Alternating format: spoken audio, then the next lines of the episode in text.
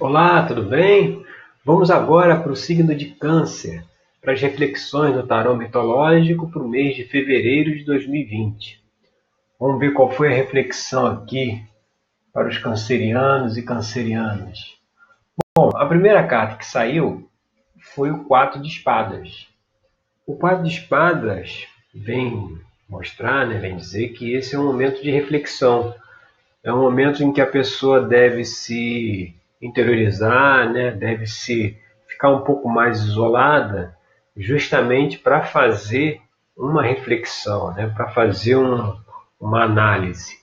E essa reflexão e essa autoanálise provavelmente é em cima aqui na carta número 2, que é o 10 de copas. Nessa carta, essa é a carta de, de conexão, de união com o divino.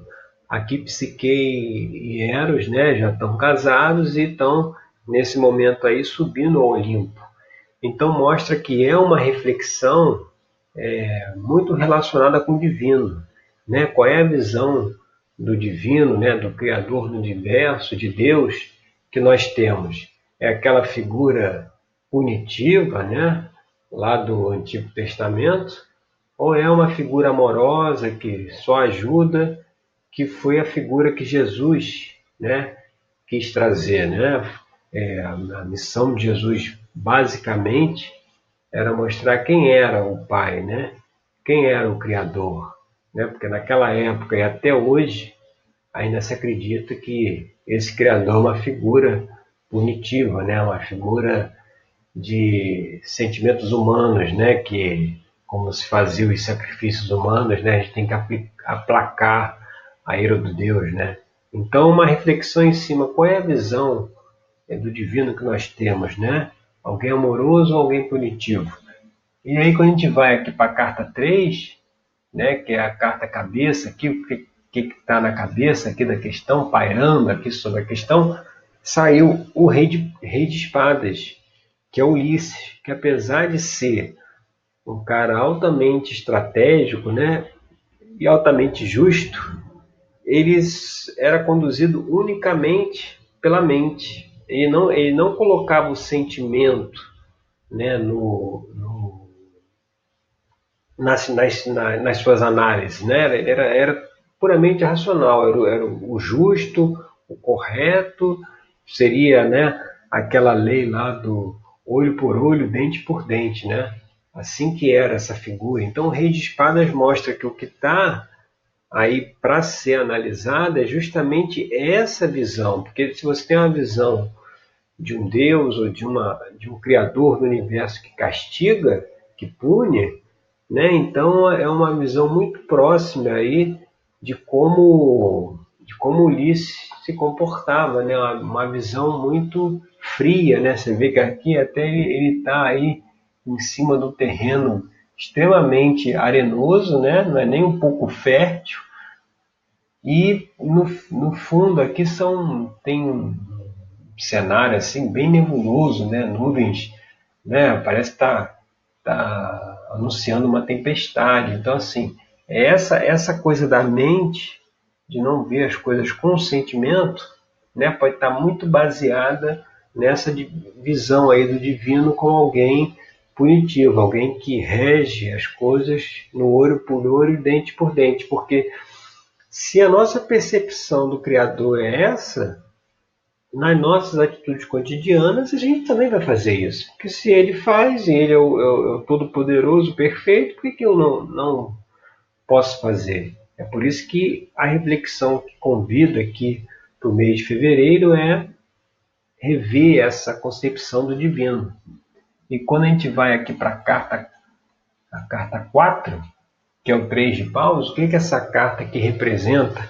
Que no caso é a base da questão, né? é o que está na base aqui de tudo. Nessa carta, Jazão vai reclamar lá o seu, o seu direito ao trono e o rei Pélias, que é o tio dele que usurpou o trono dele, que era do irmão, o pai de Jazão, entrega a, a, a coroa a ele, né? Ele aqui tá, você vê que ele está ajoelhada aqui, entregando a, a coroa para o Jazão. Só que para que Jazão tivesse direito a essa coroa, ele teria que recuperar o Velocino de Ouro. O Velocino de Ouro era um presente dado por Zeus. Então ele teria que recuperar esse Velocino de Ouro para poder ter direito a essa a, a coroa, né? A, a ser coroado rei. Então essa carta aqui, como como base da questão, o que, que ela mostra? Ela mostra que a pessoa vai precisar empreender uma jornada, uma busca pelo velocino de ouro, que no caso, aqui que é o presente de Deus, uma busca, um presente de Zeus, né? mas não deixa de ser aqui uma busca por um presente de Deus, né? uma relação com o divino. Então mostra que o que vai se iniciar, que precisa se iniciar é essa relação. E quando a gente vê aqui no, na carta 5, que é a carta das influências do passado, né? o que, que precisa ser deixado para trás, a gente vê uma carta que representa o conflito com as pessoas, que é aqui, você vê, é na mesma história lá do, de Jazão, né? Aqui, lá, lá embaixo era o 3 de paus, aqui já, já é o 7, que já está avançando na história. Então aqui nesse caso ele está brigando lá com o rei Aet, né? Jazão está brigando com o rei em busca do velocino de ouro. Então mostrando que às vezes, se a gente tem essa visão do divino como punitivo, a gente acaba entrando em conflito com as pessoas por conta disso, sabe? Então esses conflitos com as pessoas, no relacionamento, ele vai ser deixado para trás a partir do momento que a gente deixa também essa concepção do divino para trás.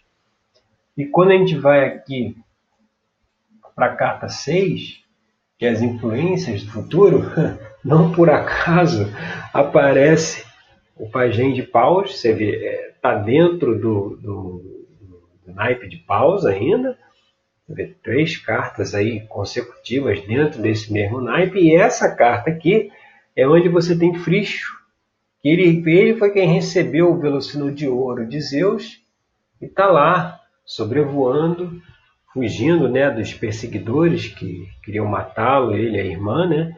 Ele está fugindo aí no velocino de ouro. Então mostra o que o pajem ela, ela, ela é uma carta que mostra o início né, de alguma coisa, né, um início assim bem ainda incipiente, né, aquela ideia assim bem bem inicial mesmo. Aqui no caso do, do, do elemento aqui fogo, né, que é o de pausa, é, é, é o princípio de uma ideia, né, o princípio de uma, de uma visão é, que nesse contexto do jogo todo, a gente vendo aí o Velocino, que é a, essa nova visão de Deus, essa nova visão do divino, que virá, se a pessoa se dispor a questionar a visão que ela tem, essa nova visão virá.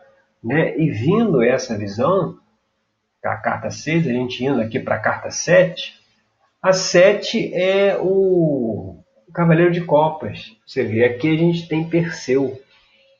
Perseu era o autêntico herói, né?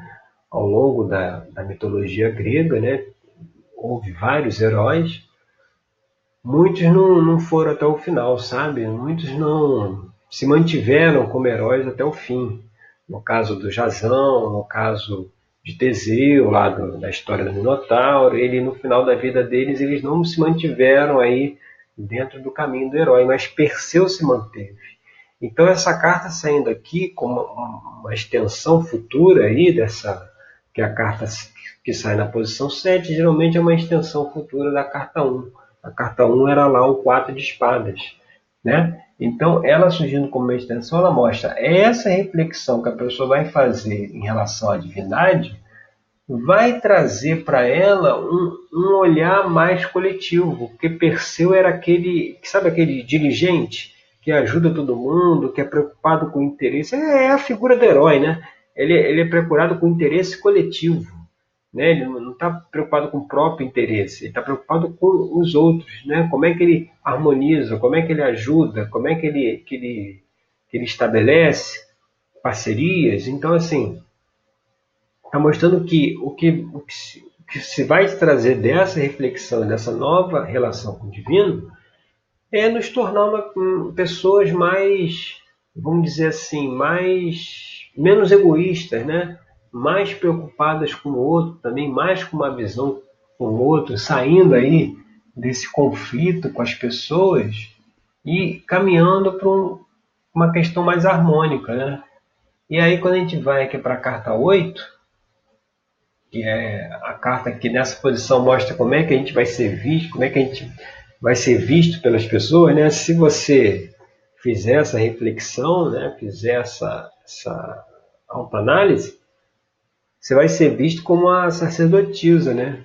Você vai ser visto como um, como um, vamos dizer assim, um religioso, né? As pessoas vão ver que, que, que você realmente está preocupado com essa parte. Porque assim, quando você descobre a verdadeira natureza de Deus, que não tem nada a ver com essa figura punitiva, que escolhe uns em detrimento dos outros, quando você descobre é, essa realidade, descobre que Deus não é isso, que já é propagado aí há milênios né, no planeta, você, inevitavelmente, você quer passar essa visão de mundo para frente, você quer passar essa nova forma de com, com, conceber a divindade para frente. E aí é o que mostra aqui a, a sacerdotisa, que é, é esse fato de as pessoas verem né, como uma sacerdotisa e ver como uma pessoa que está levando um conhecimento diferente em relação ao divino, você vê. Então mostra que assim a pessoa enveredando por esse caminho, questionando essa visão de Deus, que é a visão que permeia a sociedade, porque se a visão de Deus fosse outra, a sociedade não seria do jeito que é. Ela só é porque se o cara lá é, é, pune, briga, escolhe um escolhe, e não escolhe outro, você vê agora há pouco tempo aí, nessa questão entre os Estados Unidos e Irã, os dois se consideram ao lado de Deus, já percebeu? Tanto um tomou as suas ações baseado em Deus, e tanto o outro tomou as suas ações baseado em Deus. Qual é a figura de Deus que tem tanto quem está de um lado como quem está do outro? Não é um Deus amoroso. Não é um Deus que vê todos como os irmãos. Pelo contrário, porque está um entrando em choque com o outro. Pô. É, é essa visão de Deus que infelizmente impera aí já há muito tempo. E aí, seguindo por esse caminho, na carta 9, né, que é a esperança, né, esperanças e temores, a esperança aqui no caso é, é, é de, um, de, um, de, um, de um. Aqui, três de copa, ele, ele mostra o início de um relacionamento. E nesse caso é um relacionamento com o divino. Né? É o início com um relacionamento com, com o divino que até então não se tinha, ou não se tinha da maneira que deveria ter, né? que deveria, como é que deveria ser essa relação. Mas é, é, é uma coisa ainda muito inicial, né? Essas cartas 2, 3, ela, ela mostra assim, que é uma coisa muito incipiente no início. Se é esperança e temores, o temores é de, de você não saber aonde vai dar aquilo, né? Aonde vai dar essa nova percepção, o que que, que, que, que crenças a gente vai ter que abandonar, né? Que, que visões de mundo a gente vai ter que deixar de lado. Esse é um temor, mas, poxa, a esperança é, é encontrar com o divino, com o divino real, né? E aí na, na carta número número 10, né, que é a última carta que mostra assim a situação futura aí de todas essas questões, é uma carta que no, no Três de Espadas ela mostra um, um, conflito. É uma carta que espadas, assim como a gente já falou lá do Rei de Espadas, espadas é um, é um, é um, um naipe que relacionadamente, né? Relacionadamente racional. Então mostra que vai ter realmente um conflito na mente, né? De você saber, pô, mas eu achava que Deus era assim, agora eu estou vendo que não é desse jeito. isso vai gerar um conflito, mas esse esse conflito que vai gerar, ele vai trazer né, uma, uma nova percepção, porque se não tivesse conflito, a gente não questionar é, as crenças que foram nos passadas a, em, em relação a Deus, ao mundo, ao universo, a como as coisas funcionam, não, não tem jeito, a gente vai ver sempre um conflito. Então mostra que assim vai ter um conflito mental, mas que vai é um, é um conflito que vai levar a uma percepção, a um esclarecimento maior é, em relação ao divino.